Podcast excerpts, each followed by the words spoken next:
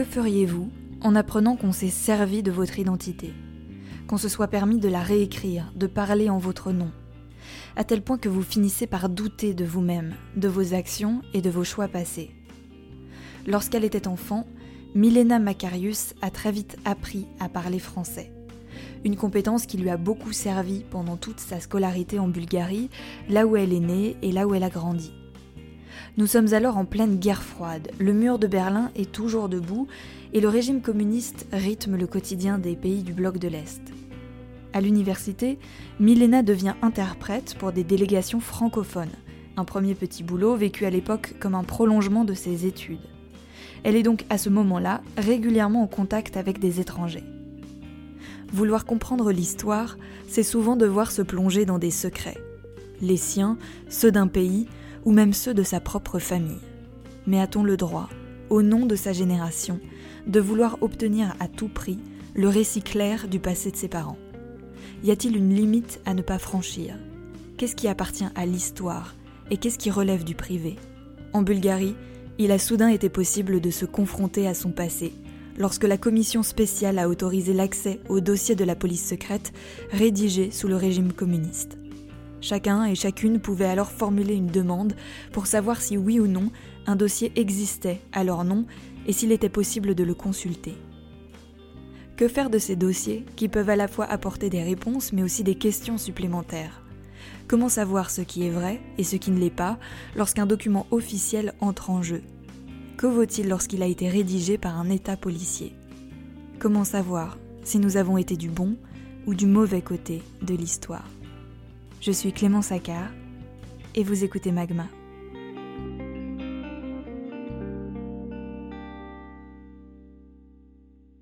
Je vis en France depuis 90.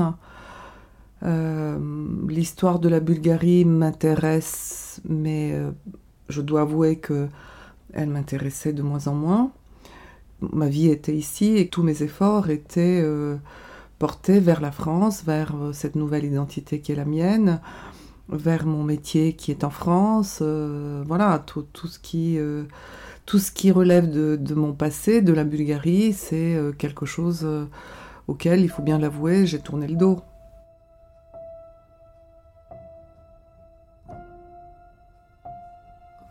ma fille, donc qui est réalisatrice de son état, a décidé de retourner en Bulgarie pour vivre là-bas un certain temps, euh, sans savoir combien de temps, pour interroger euh, son passé, ses origines, euh, de la façon qui est la sienne, c'est-à-dire en filmant. Elle vivait sa vie, toutes ses rencontres, elle, elle se filmait tout le temps, en permanence. Pendant ce temps-là, son père et moi, nous étions à Paris. Et euh, donc, tout en vivant la vie là-bas, elle nous contactait de temps en temps par séance Skype qu'elle euh, enregistrait. Elle avait trouvé un logiciel, je sais pas quoi. En fait, les séances Skype, c'était aussi filmé. Tout était, tout était enregistré. C'était le deal qu'elle a passé avec nous. Où elle nous soit racontait ce qui se passait en Bulgarie, soit surtout elle nous questionnait. Elle nous questionnait sur euh, quelle était notre vie à l'époque. En fait, ce qu'elle cherchait, c'était euh, comprendre un peu mieux sa place dans la généalogie euh, qui était celle de sa famille. Qui elle est, qui elle était, quelle, était sa famille, d'où elle venait et quelle place occupait-elle sur l'échiquier politique. Et euh, c'était pour moi une façon de me, pas de me reprocher d'elle, mais qu'on trouve toutes les deux une, une certaine complicité. En plus, j'étais flattée qu'elle qu'elle s'intéresse à ma vie.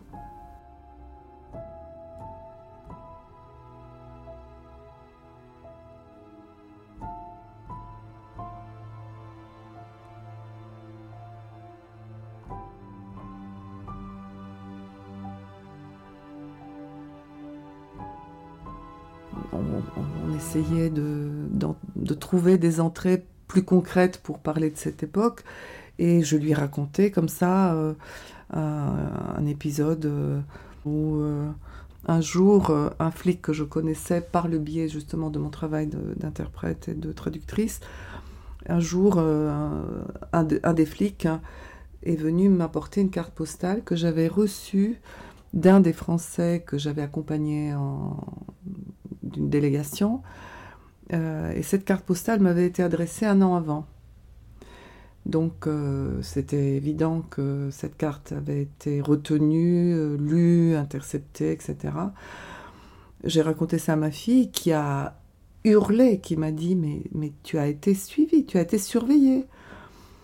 Alors moi, en entendant ça, je riais parce que je me disais que j'étais en fait, pour situer les choses, j'avais 20 ans quand j'étais interprète. Euh, pourquoi on surveillerait une fille de 20 ans euh, qui n'a aucune euh, activité politique, ni même vraiment de conscience construite politique hein. Alors c'était pour moi à la fois un prolongement de mes études, en quelque sorte, pratique, et en, plus de cela, un petit boulot, puisqu'on était payé. Donc je trouvais ça un peu excessif de sa part. Mais euh, bon, c'est vrai que la carte postale signifiait quelque chose. Mais comment être choqué alors que la surveillance euh, de tout le monde faisait partie du, euh, de l'idée que le matin le soleil se lève et la, la fin de la journée il se couche? Voilà, c'est, j'ai vécu toujours dans ce pays-là, ça se passait toujours comme ça. Et donc elle m'a dit, mais maman, il faut que tu demandes ton dossier. J'ai dit, bon d'accord, on va y aller, on va demander mon dossier.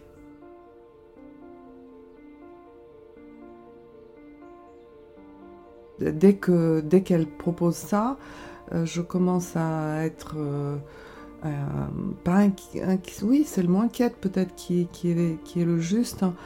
parce que vous savez, avoir tout d'un coup, prendre conscience que des parties de votre vie peuvent être enregistrées, puisque je pense à ça, c'est un peu inquiétant.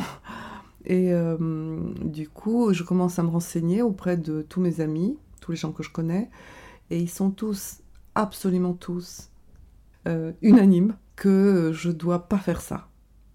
Ils commencent à me sortir des exemples de personnes qui ont euh, subi des chocs, qui sont tombées malades, qui ont découvert que leur mari a fait des rapports sur eux, que, que, tout ça est sordide, que, que ces listes, parce que la commission de temps en temps rend public des listes de, de gens qui ont des dossiers de collaborateurs, que tout ça est un micmac incroyable, que la commission ne fait pas bien son boulot, que euh, il y a beaucoup d'opacité et que euh, rien de bien ne peut sortir de, cette enquête. Mais euh, l'envie de savoir aussi ce qui a pu se passer dans, l'ombre de, ce qui a pu être sa propre vie, euh, ça, prend le dessus. Donc euh, là, je ne fais pas de résistance.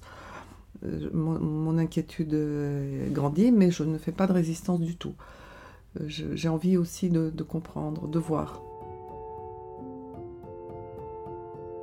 En ouvrant les dossiers de la police secrète, cette commission offre de précieux éléments indispensables à la compréhension du passé. Celles et ceux qui étaient jusque-là sans réponse peuvent désormais avancer et renouer avec leur histoire. Mais ces documents peuvent aussi entacher des réputations et même parfois déstabiliser des familles et détruire certains liens. Ils permettent de savoir si oui ou non on a été enregistré et comment l'a-t-on été. Comme victime ou comme collaborateur, comme ayant été surveillé ou comme ayant surveillé les autres. Se faire rattraper par la Bulgarie communiste, c'est prendre le risque de remettre en perspective sa vie entière, de la voir soudain sous un autre angle. Milena Macarius en fait donc la demande, et sa fille, Bogina, caméra à la main, attend le verdict. Ce verdict arrive au milieu de l'été. Milena est en vacances et reçoit un mail lui indiquant qu'il existe, effectivement, un dossier à son nom. C'était une réponse type euh, dans laquelle il y avait, euh, si je me souviens bien, juste euh, mon nom rempli et une invitation à me présenter si je le souhaite pour consulter le dossier avec une date remplie à la main. Mais le, formulaire était... c'était un formulaire. C'était comme une bombe qui, venait d'exploser. J'étais parcourue de d'horreur en fait, de terreur. Euh, et, c'est ça qui est complètement euh, déstabilisant.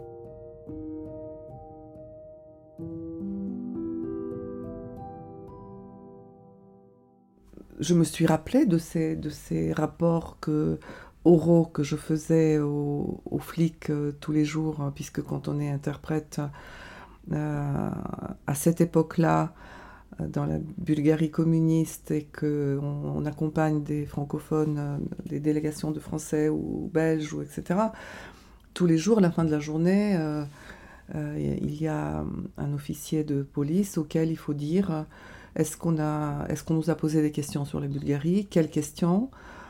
Euh, est-ce que euh, les Français ont exprimé des choses euh, sur la Bulgarie, contre ou pour, etc. Donc ça, c'était une espèce de rapport quotidien, oral, que tous les interprètes qui ont travaillé à ce moment-là en Bulgarie ont fait. mais j'ai réalisé que c'est une autre façon d'envisager mon activité d'interprétariat. Donc je savais que ce qui m'attendait, à savoir la consultation du dossier, éventuellement la découverte de quelque chose qui pouvait ne pas être aussi, euh, innocent, je sais pas, ça n'aurait jamais été innocent, mais enfin, qui devenait de plus en plus terrifiant. C'est là où il y a une espèce de magma dans ma tête hein, et de grande angoisse, puisque euh, ma fille ne voulait pas parler avec moi hors caméra. J'avais déjà essayé pour des... parce qu'un jour elle avait oublié sa caméra tout simplement. Donc ce jour-là, j'avais pas le droit de dire quoi que ce soit sur le passé. Ça ne pouvait se faire que devant la caméra de ma fille. Du coup, expliquer des choses compliquées que je comprenais pas moi-même, euh, c'était d'emblée public puisque c'était filmé et que c'était destiné à rentrer dans un film. Donc du coup, euh, c'était une espèce de, de sentiment de claustrophobie en fait, absolue. L'impression que je pouvais pas dire non dire non à ma fille, c'était euh, quelque part reconnaître une culpabilité que je n'avais pas. Donc, je ne voyais pas de sortie en fait de cette situation. Et à ce moment-là, j'ai proposé à ma fille le lendemain de d'essayer de trouver le flic avec lequel j'avais eu le plus de contact avant d'aller consulter le dossier. Et donc, on commence à chercher sur Internet, on ne trouve absolument rien en ce qui le concerne mais vraiment rien, pas une ligne, ce qui est aussi un peu, pas une aberration, mais enfin un truc assez exceptionnel, de, ne rien trouver sur quelqu'un qui a été quelqu'un d'important. Et euh, là, c'est ma fille qui arrive par des euh, relations avec des journalistes qui ont travaillé sur, euh, sur des documentaires, sur la police secrète, et elle appelle quelqu'un. Et avec deux phrases bien tournées, elle arrive à obtenir le numéro de, cet homme, ce qui est quand même aussi une chose exceptionnelle, vu d'ici en tout cas, vu de France, que les gens peuvent être aussi euh, confiants, nonchalants, non euh, suspicieux, voilà, qu'on puisse obtenir un numéro de portable. Et euh, dans la foulée, je l'appelle, il me reconnaît, je lui dis que je veux le voir avec ma fille, il dit venez, venez chez moi, et on y va.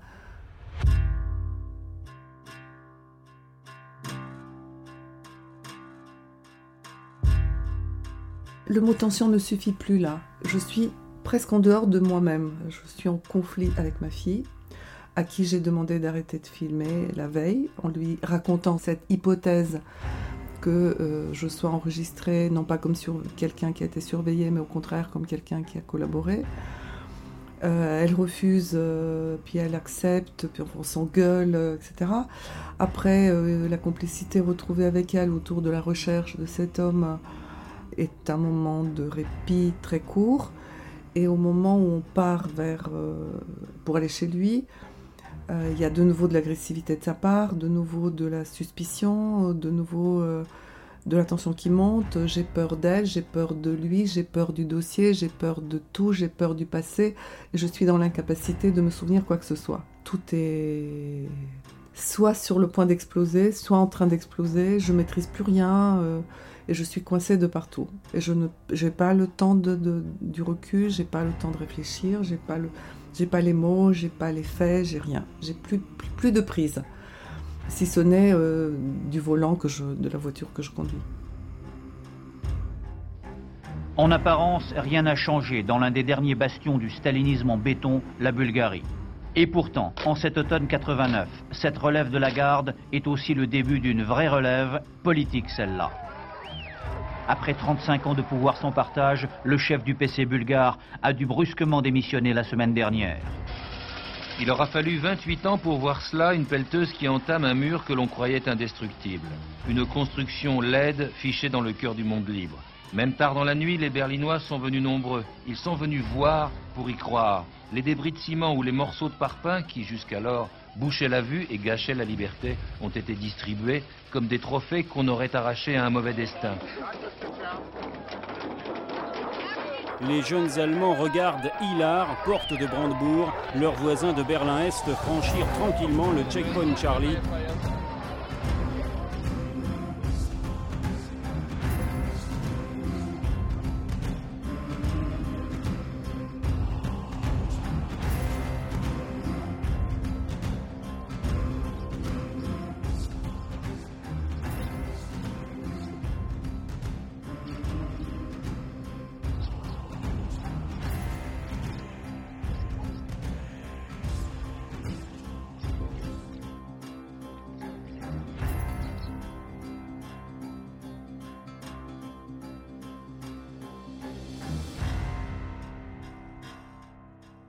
savez, quand on retrouve quelqu'un qu'on n'a pas vu depuis très longtemps, quel qu'il soit, même si c'est un ami, on retrouve aussi euh, un souvenir de sa propre image. Il, détient un bout de votre passé, un bout de votre image. J'ai l'impression de, de, retrouver toute une partie de ma vie. Et euh, j'ai plusieurs éléments qui me perturbent encore plus, si cela est possible. C'est que je vois tout de suite qu'il commence à manipuler ma fille. Mon cerveau est en mode euh, enregistreur et analyse euh, rapide, euh, mais sans la capacité de formuler de vraies pensées ou de vraies réactions. J'enregistre et j'analyse, je sens, je sens. Je sens la manipulation, je sens qu'il est à la fois défensive et offensive.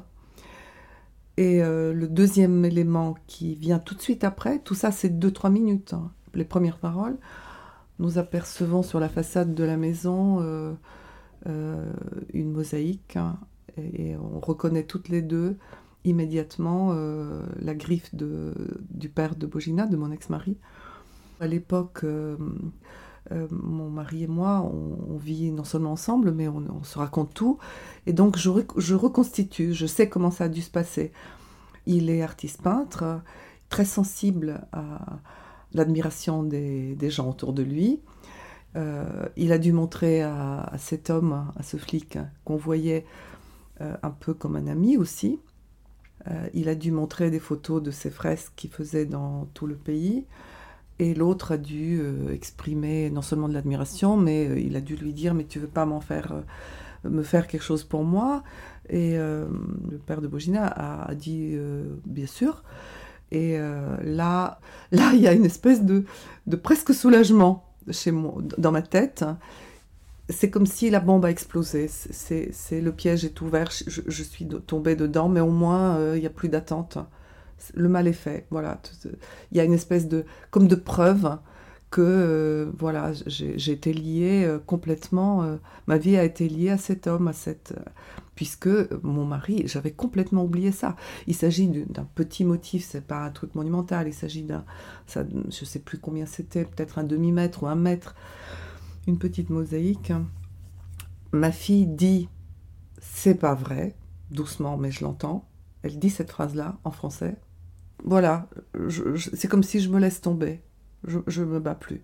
Je me laisse tomber puisque je vois très bien, je vois très bien que, que c'est la preuve plus matériel que ça, on c'est pas possible. C'est la preuve matérielle du fait que moi et euh, son père, nous avons été euh, du mauvais côté, en tout cas, euh, de l'histoire.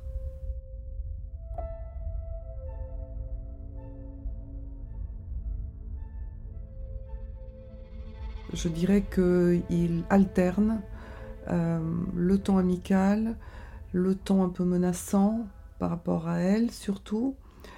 Il essaye de dissuader ma fille. Hein. Euh, il lui pose des questions très très vite, euh, très rapidement pour comprendre qui elle est, ce qu'elle veut.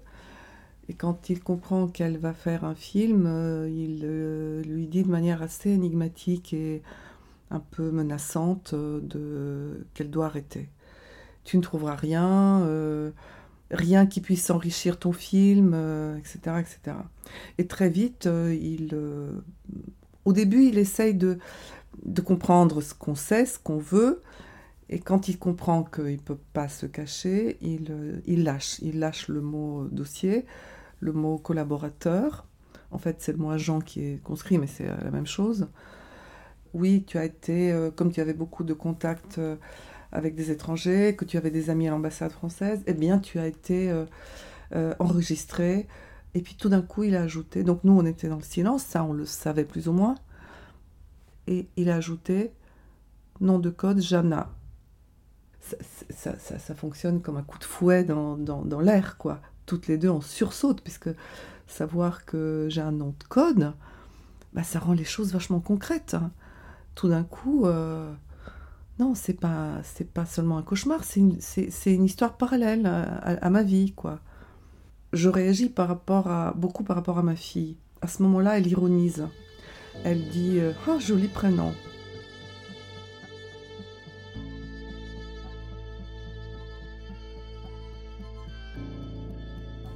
toute cette histoire se fait sur un fond d'incompréhension qui est radical, qui est absolue entre elle et moi, et qui est très étonnante, qui étonne beaucoup les gens encore aujourd'hui. Ça, ça, peut vouloir dire qu'on s'entend vraiment pas, qu'il y a un abîme entre nous. Ce n'est pas ça, ce n'est pas vrai, ce n'est pas ça. Mais j'apprends ça beaucoup plus tard, je reconstitue les morceaux. En réalité, il y a une espèce de hiatus dont je ne sais rien, qui fait que elle est très méfiante et, qu'elle ne pose pas des questions simples et qu'elle passe en mode accusation, comportement de juge et, même des méthodes euh, extrémistes comme le fait d'enregistrer sans à mon insu. Euh, en fait, au moment où ça se passe, ces journées folles dont je parle, elle est imbibée d'images documentaires et de récits de victimes du communisme. Et euh, elle est très étonnée que rien de tout cela n'est apparu dans les récits familiaux. Et donc elle me pose des questions, mais c'est des questions déjà méfiantes. Mais est-ce que tu connaissais des victimes? Et je disais non. Non, je ne connaissais pas de victimes. Et donc ça, c'était pour elle absolument absurde. Et c'est ce sentiment d'absurdité qui rendait les choses très difficiles. Elle était tellement méfiante parce que je disais que je connaissais personne, que euh, du coup, euh, elle avait plus du tout confiance. Et elle était dans un trip un peu manichéen. Soit on est victime, soit on est bourreau ou à la rigueur avec les bourreaux. Quand on est arrivé le lendemain à la commission, et j'ai eu exactement ce qu'il avait dit, euh, que j'ai trouvé ce qu'il a dit que je trouverais, c'est-à-dire un petit, euh, petite fiche avec mon nom, la date de, du recrutement qu'il aurait fait, les raisons. Alors il y a trois raisons possibles menace financière, enfin raison financière, c'est-à-dire que payé, quoi, j'aurais pu être payé, ou bien patriotique. Donc c'est la case patriotique qui est cochée.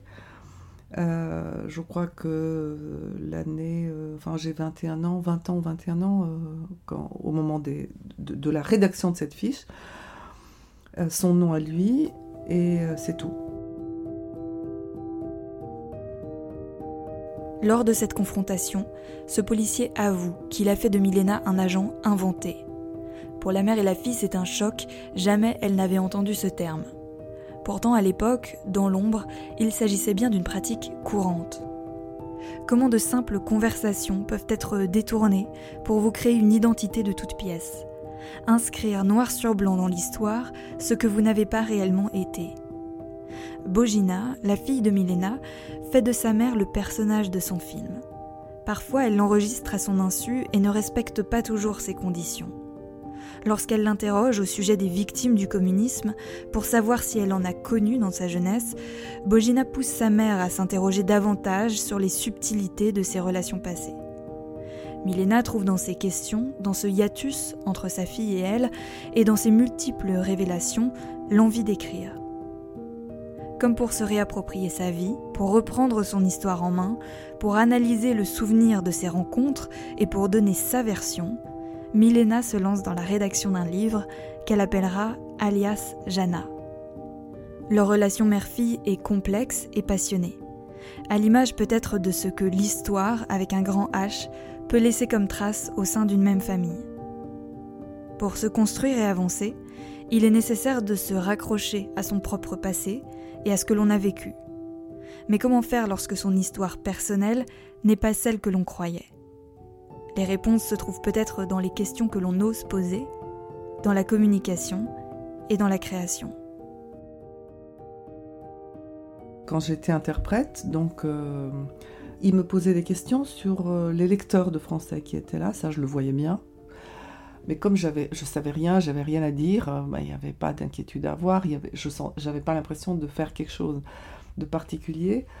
Et là, il nous a dit, pendant l'entrevue avec ma fille, que euh, quand je disais deux ou trois mots, il rentrait tout de suite, il courait à son bureau, et autour de ces mots-là, il, euh, en rajoutait d'autres, il, faisait son, son rapport il se servait des informations qu'il euh, obtenait par les écoutes téléphoniques pour prendre une partie des informations et faire comme si elles venaient de moi. Alors pourquoi ce zèle? Pourquoi ce travail de, de quasiment euh, de, faussaire, enfin de d'écrivain quoi euh, Eh bien parce que les officiers comme lui avaient une, un rendement. Ils devaient avoir un nombre d'agents pour avoir leur salaire, pour faire leur boulot correctement il devait avoir un nombre d'agents et un nombre de rapports par mois. Donc vous pouvez imaginer vivre votre vie, vous avez des relations, vous, avez, euh, vous faites des choses, euh, vous êtes dans, dans l'action, mais cette vie-là, c'est pas vraiment la vie, euh, elle est quelque part un peu fictive. Ce qui est plus réel, c'est ce qui se décide en dehors de vous. C'est cette espèce de toute puissance du régime totalitaire et qui peut être effroyablement efficace. On peut se servir de vous et on peut créer une, histoire parallèle à la vôtre. Vous vivez votre vie, mais en réalité, il y a une Jana qui parle euh, en votre nom euh, dans des documents et ça peut vous rattraper d'une façon qui peut être dramatique et catastrophique. Et là, c'est ma fille qui m'a un peu euh, aidé à, voir ça parce que, bon, on n'arrête pas de répéter qu'elle était extrémiste dans sa démarche de cinéaste, etc. C'est vrai. Mais il y avait aussi en elle un désir légitime de comprendre. Et puis elle me disait, mais maman, nous avons, nous avons la chance, toi et moi, parce que tu es là, tu es vivante, que on a eu la chance de rencontrer cet officier, qui, etc. Est-ce que tu imagines ce qui se passerait, si, ce qui se serait passé si euh, je découvrais ça seule après ta mort? Qu'est-ce que j'aurais pensé de, ta vie, de, de la mienne, et comment j'aurais vécu avec ça? Euh, C'est vrai que euh, on, a, on, a, fait quand même quelque chose d'exceptionnel, elle et moi. C'est-à-dire que non seulement on s'est beaucoup engueulé, mais on a fait de cela un conflit public, un conflit d'intérêt public, et on a fait chacune une œuvre. Et ça, c'est quand même assez unique et, j'en suis fière. Je pense qu'on est sur le fond plus proche. Peut-être dans la communication, il y a encore des, des égratignures qui n'ont pas cicatrisé. Dans les deux sens, dans, dans ce qu'elle a fait avec le film et dans ce que j'ai pu écrire sur elle. Euh, il y a peut-être des égratignures que, qui, font que la communication euh, on porte les traces, mais euh, dans l'ensemble, sur le fond, je ne regrette pas une seconde ce qui s'est passé.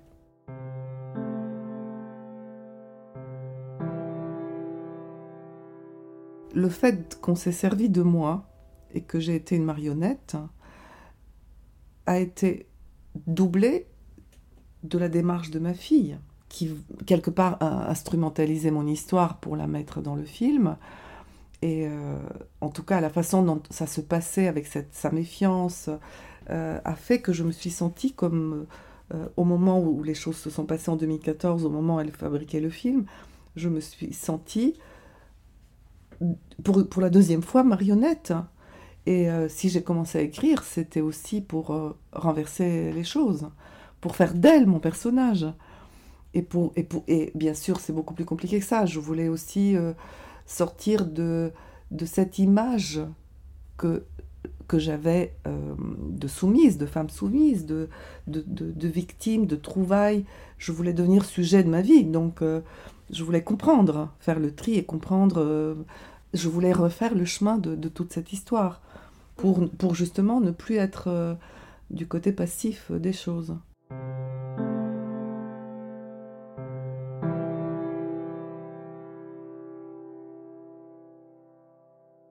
Merci à Milena Macarius d'avoir accepté de raconter son histoire à ce micro.